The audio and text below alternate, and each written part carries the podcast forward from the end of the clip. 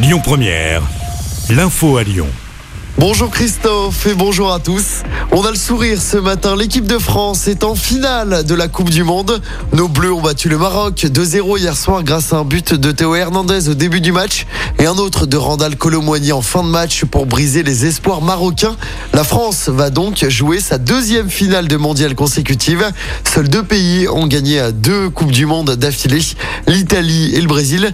On écoute tout de suite la réaction du sélectionneur des Bleus, Didier Deschamps. C'est le c'est une demi-finale de Coupe du Monde. Donc euh, les Marocains, ils sont pas arrivés là par hasard et ils ont fait voir la qualité qu'ils avaient. En fin de première mi-temps et la première partie de la deuxième, on a pas tout bien fait, ce qui leur a permis d'être euh, dangereux, mais euh, quand il faut se serrer les coudes et être solide défensivement, on est capable de le faire. Il y a aussi euh, un mental, un état d'esprit, et forcément en avançant dans la compétition, voilà, il y a une ferveur populaire qui est là, un soutien populaire qui est de plus en plus important.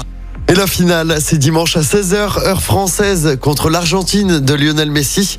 De son côté, le Maroc jouera la petite finale samedi après-midi face à la Croatie. Et hier soir, après le coup de sifflet final, la fête dans les rues de Lyon, mais également malheureusement quelques incidents. Au moins sept personnes ont été interpellées selon la préfecture. À Montpellier, la soirée endeuillée. Un jeune garçon a été mortellement percuté par un chauffard après le match. Dans le reste de l'actualité, l'enquête se poursuit après la mort d'une enseignante à Lyon. Hier matin, elle s'est jetée du sixième étage de l'école de Condé. C'est dans le septième arrondissement. Cette femme de 49 ans intervenait quelques heures par semaine dans l'établissement spécialisé dans l'enseignement du design et des métiers d'art. Elle a sauté depuis la terrasse de l'établissement. Une cellule psychologique a été mise en place. Les raisons de son geste n'ont pas été précisées. Des perturbations sur les rails à la SNCF. Attention, les aiguilleurs sont en grève à partir d'aujourd'hui jusqu'à lundi prochain.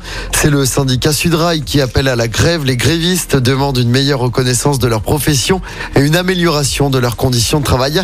Les contrôleurs sont également appelés à cesser le travail pour les week-ends de Noël et du jour de l'an. Conflit qui concerne les salaires et les conditions de travail. La voie est libre et de retour ce week-end à Lyon. Plusieurs rues seront piétonnisées ce samedi.